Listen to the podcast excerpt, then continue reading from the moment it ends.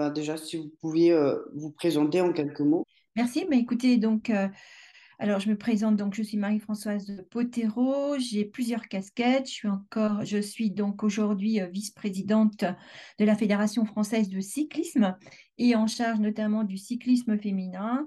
Je suis également euh, vice-présidente du, Comité national olympique et sportif pour lequel j'ai le dossier bien sûr sur la mixité et euh, le dossier de Paris 2024. Parallèlement, j'ai j'ai assuré une mission euh, professionnelle en qualité de conseillère interfédérale en charge des politiques intégrées de l'égalité de la mixité dans le sport auprès du ministère des Sports jusqu'en août 2018. Voilà. Et j'ai eu un parcours de sportif de haut niveau en cyclisme euh, et j'ai occupé aussi le premier poste de cadre technique en cyclisme. et puis, j'ai été aussi DTN adjointe euh, sur ce même, cette même fonction. Donc, euh, pour résumer, dire que mon engagement pour la cause des femmes dans le sport, je dirais, et dans la société en général, est dû à ce parcours que j'ai réalisé dans cet environnement qui, pour moi, a toujours été un environnement pour les hommes et par, et créé par les hommes. Voilà. C'est voilà. Et pour moi, le sujet ces sujets qui sont des sujets majeurs de l'équité entre les sexes dans l'accompagnement des femmes euh, dans le sport est pour moi une priorité aujourd'hui et un combat qui ne cessera parce que euh, je crois qu'il y a énormément de travail à faire et on n'aura jamais atteint euh, l'égalité. Je crois que c'est vraiment un, sujet et mon ambition, c'est créer ce modèle de demain, celui de l'équilibre homme-femme dans le sport, avec justement ces Jeux de Paris 2024 qui sont affichés comme des Jeux égalitaires et paritaires. Voilà. D'accord. Du coup, euh, pourquoi vous, vous souhaitez euh, combattre justement le sexisme dans le milieu du sport? Peut-être suite à un déclic ou... Non, encore une fois suite au parcours que j'ai eu, que je viens de vous présenter rapidement, c'est-à-dire un, euh, une discipline, le cyclisme, à, une époque où euh, ben, on n'avait pas de Tour de France féminin, euh, voilà, on l'a, eu après en 84, il s'est arrêté en 89, un traitement très inégalitaire sur cette prise de, sur cette activité cycliste. Euh, voilà, d'abord euh, des épreuves qui n'étaient pas les mêmes que les garçons, peu de visibilité, euh, un pourcentage de femmes à, la Fédération française de cyclisme en dessous de 10%. Donc, vous voyez, tous ces, tous ces sujets-là. En plus, après, quand vous vous dirigez vers un métier, moi, je voulais en faire mon métier J'étais monitrice de ski au départ et en plus, je voulais être ensuite euh, entraîneur en cyclisme. J'ai été la première femme à passer le concours euh, pour le brevet d'État euh, en cyclisme. Et puis après, quand j'ai voulu passer le concours de la fonction publique euh, en 92, en 89, il n'était pas ouvert aux femmes. J'ai attendu 96 euh, pour le passer. Donc, vous voyez, tout ça fait que euh, c'est pour moi, c'était cette inégalité de traitement, cette inégalité d'accès, aussi bien à la pratique que sur les postes, qui ont, qui m'ont poussé vraiment à, ce militantisme à quelque part. D'accord. Est-ce que du coup, vous trouvez que les pratiques, elles ont évolué ces dernières décennies? Que euh, justement que euh, cette parité, elle a, euh, elle commence à justement être. Oui, alors bien sûr, pour moi, pour moi, ça a évolué, mais je dis toujours, on est, le trompe, on est dans le trop peu ou le pas assez. Voilà, parce que ça évolue, ça évolue grâce aux lois, ça évolue grâce à la volonté aussi des politiques. Pour autant, c'est pour moi, ça va pas assez vite. Euh, voilà, donc, euh, et, pour autant, je pense qu'il ne faut pas sortir le sport de, des autres thématiques. Vous voyez bien que euh, les dernières élections présidentielles ont nommé une femme Premier ministre, ont nommé une femme à, président de l'Assemblée. Je crois qu'il faut qu'on soit sur un combat qui ne soit pas identifié sport, politique et autres, mais bien qu'on travaille tout ensemble et tous ensemble pour faire évoluer la cause des femmes dans la société en général et le sport en sortira grandi. D'accord. Euh, du coup, vous parliez que vous étiez justement vice-présidente du Conseil national euh, olympique, justement en charge de, la parité. Euh, mmh. Est-ce que justement ce pari, entre guillemets, de la parité dans les JO 2024, est-ce que il semble, enfin, la promesse pourrait être tenue? Alors, euh, je pense que d'abord, toutes les disciplines présenteront une épreuve mixte aux Jeux de Paris 2024. Ça, c'est une certitude. Donc, euh, c'est pour nous euh, une belle avancée. Qu'est-ce que c'est une épreuve mixte? Bah, Vous avez peut-être vu en ce moment, il y a les championnats d'Europe et vous avez plein de disciplines qui ont déjà leur relais mixte, etc. En cyclisme, ça sera aussi un relais mixte. Dans beaucoup de disciplines, ça sera des, épreuves mixtes de cette façon-là. Donc ça, ça sera tenu, je pense, en termes de pratique sportive. Donc, qu'est-ce que ça donne derrière? Qu'est-ce que ça, implique derrière? Ça implique que les fédérations doivent travailler euh, sur euh, cet engagement euh, en accompagnant davantage la pratique féminine sur, sur euh, cet enjeu-là. Et forcément, ça va générer, si vous voulez, une attention particulière dans les clubs, dans les fédérations, euh, pour euh, justement performer sur les Jeux de Paris 2024. Ça, c'est la pratique sportive.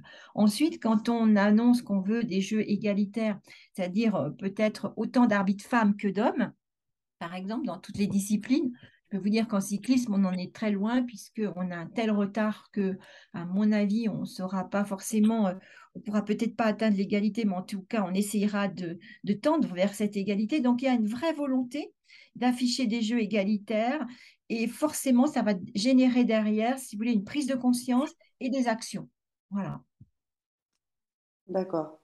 Euh, du coup, oui, vous le, vous le disiez, mais euh, selon vous, euh, comment on pourrait justement euh, lutter à son, à son échelle contre justement le, machisme dans le sport? Des personnes qui, parce que dans le sport, il y a aussi beaucoup de clichés. Enfin, les sports, on dit qu'ils sont, qu'ils sont justement accessibles aux hommes et aux femmes, mais il y a encore beaucoup de clichés. Voir une femme jouer au foot, ça peut encore, par la société. Comment on pourrait euh, lutter contre ce machisme à son échelle? Marco, je pense qu'il faut acculturer. C'est le mot qui me vient le premier, acculturer la population, acculturer la, la population à, cette, euh, à cet enjeu-là. C'est-à-dire que vous parliez du foot, hein, vous avez vu quand même les progrès qu'ont fait le foot euh, féminin, et notamment, il y a les, moi, je, côtoie plein de, d'hommes qui préfèrent aujourd'hui regarder un match féminin qu'un match masculin. Donc, c'est extraordinaire. Donc, il faut rendre visible. Et je dis toujours pour, pour, euh, pour travailler dans ce sens-là, je dis rendre visibles les invisibles. Parce que le, sport féminin en général est encore invisible, euh, sauf certains sports. Ben, vous voyez le foot féminin aujourd'hui, le rugby aussi a, pris beaucoup d'importance médiatique, mais on a énormément de sports qui sont encore aujourd'hui pas suffisamment médiatisés. Oh, le sport féminin est médiatisé d'une façon très égalitaire, c'est au jeu c'est sur les jeux. C'est là où vous le voyez le plus. Donc, il faut qu'en amont de cela, sur des championnats d'Europe, sur des championnats du monde, sur des, épreuves nationales, on, les médias s'intéressent davantage à cette médiatisation du sport féminin pour donner envie à des jeunes femmes, demain, des femmes ou des jeunes femmes, euh, à pratiquer, à s'intéresser à ce sport, etc. Ça fait partie de ces sujets-là. Voilà, il y a la médiatisation, puis un deuxième sujet euh, pour lequel je, suis très attentive, c'est plus on aura de femmes dans les instances dirigeantes, plus le sport féminin sera pris en compte. Je m'explique. Euh, je fais partie euh, donc, du conseil d'administration de la Fédération française de cyclisme. Je suis au bureau exécutif. On n'est que deux femmes pour huit hommes la parité qui sera obligatoire après 2024 va inciter à ce qu'il y ait davantage de femmes dans ce conseil d'administration ou dans ce bureau, puisqu'il faudra la, parité. Et plus vous êtes de femmes dans les instances dirigeantes, plus vous allez être attentive à ce traitement égalitaire. Et je le vois moi-même dans mes postures au sein de la Fédération française de cyclisme. puis, une question aussi, euh, quel conseil vous, donneriez justement euh, petites filles, aux femmes qui justement euh, n'osent peut-être pas faire un sport, qui justement ont cette barrière encore, euh, la peur d'être jugée, la peur de... Alors, oui, le mot, vous l'avez prononcé, c'est oser. Oser aller faire un sport qu'on aime, oser aller faire un sport. Pour autant, euh, il faut, comment dirais-je, il faut pouvoir être accueilli alors, vous pouvez faire du jogging hein, euh, sans, pour autant euh, faire partie d'un club, etc. Mais je pense que pour moi, le développement de la pratique sportive, elle doit passer aussi par ce militantisme d'être, d'appartenir à une communauté. Et donc, quand on appartient à une communauté, on appartient à un club, on appartient à une fédération. Et ça, il faut qu'on le développe davantage. Donc, c'est une responsabilité de nos fédérations et de nos clubs sur le fait de euh, ouvrir, euh, donner la possibilité à des femmes de pratiquer, mais peut-être différemment.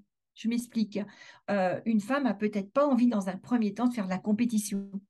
Elle a envie de pratiquer avec d'autres femmes, peut-être avec des hommes aussi, en mixité, mais sans pour autant faire de la compétition. Et on a besoin, euh, si vous voulez, d'ouvrir ce champ des possibles, comme je dis, à une pratique non compétitive dans un premier temps, alors qu'on a été très centré, quand on est une fédération, on est très centré sur la pratique compétitive d'abord.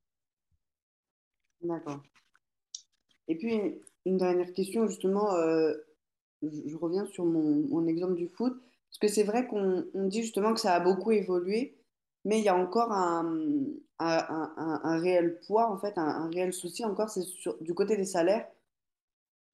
Parce qu'on voit par exemple pour, euh, pour le foot notamment, donc les, en, football professionnel, les femmes, si elles gagnaient l'Euro de football, donc l'équipe de France, euh, les femmes, si elles gagnaient, elles gagnaient si je ne me trompe pas, c'était 24 000 euros chacune.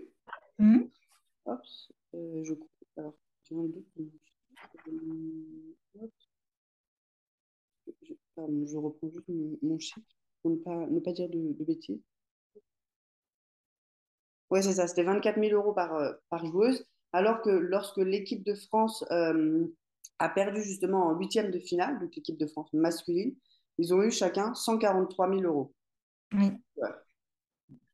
Oui, alors effectivement, il y a, il y a, si vous voulez, ce delta très inégalitaire encore de, sur, euh, sur les salaires ou les primes, puisque là, vous parlez de, de primes et non pas les salaires. Mm. Euh, oui, parce qu'on part de loin, encore une fois.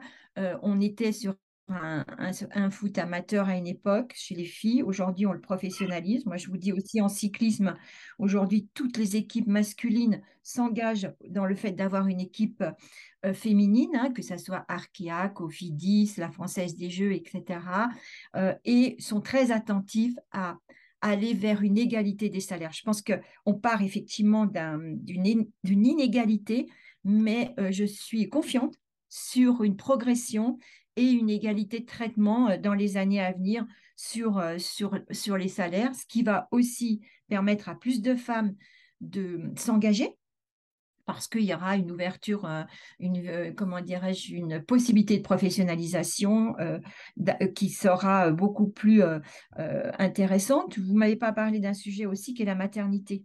Euh, ce qui n'existe pas chez les garçons pour l'instant. En tout cas, parce qu'ils pourraient aussi demander un congé paternité hein, quand ils ont un enfant, etc. Mais le congé maternité qui peut freiner une carrière, une carrière féminine, donc freiner une évolution aussi de, de, statut.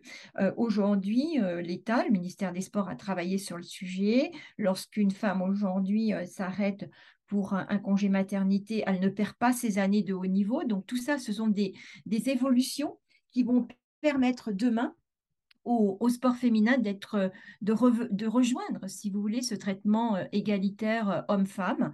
Euh, pour autant, encore une fois, il faut du temps parce que on a encore une société qui est, inégalitaire, mais qui arrive à prendre à, prendre euh, son élan. Vous voyez, je peux vous donner aujourd'hui, on a 34,2% de femmes éducatrices sportives, c'est pas beaucoup. On n'a que 29% euh, d'étudiantes inscrites en formation STAPS pour être prof de, PS demain, donc c'est pas suffisant, voilà. Euh, mais pour autant, c'est des chiffres qui évoluent chaque année et qui demain euh, avec cet euh, objectif Paris 2024, jeux paritaires égalitaires, vont sans doute euh, donner un phénomène d'élan et qu'on pourra retrouver dans quelques années. Ok, d'accord. Et eh ben moi, j'ai fait à peu près le tour de, mes questions. Donc après, un petit, voilà, si vous aviez un mot à rajouter, un mot, le mot de la fin pour conclure cette interview. Bah, écoutez, moi en ce moment, et comme euh, vous savez qu'on a vécu les, les, euh, Tours de France féminin et on a vu le bel élan sur, le, sur ce Tour de France féminin, j'ai envie de dire rendre visibles les invisibles. C'est vraiment mon slogan parce que c'est ça qui va déclencher l'ensemble de, de cette évolution du sport féminin en général.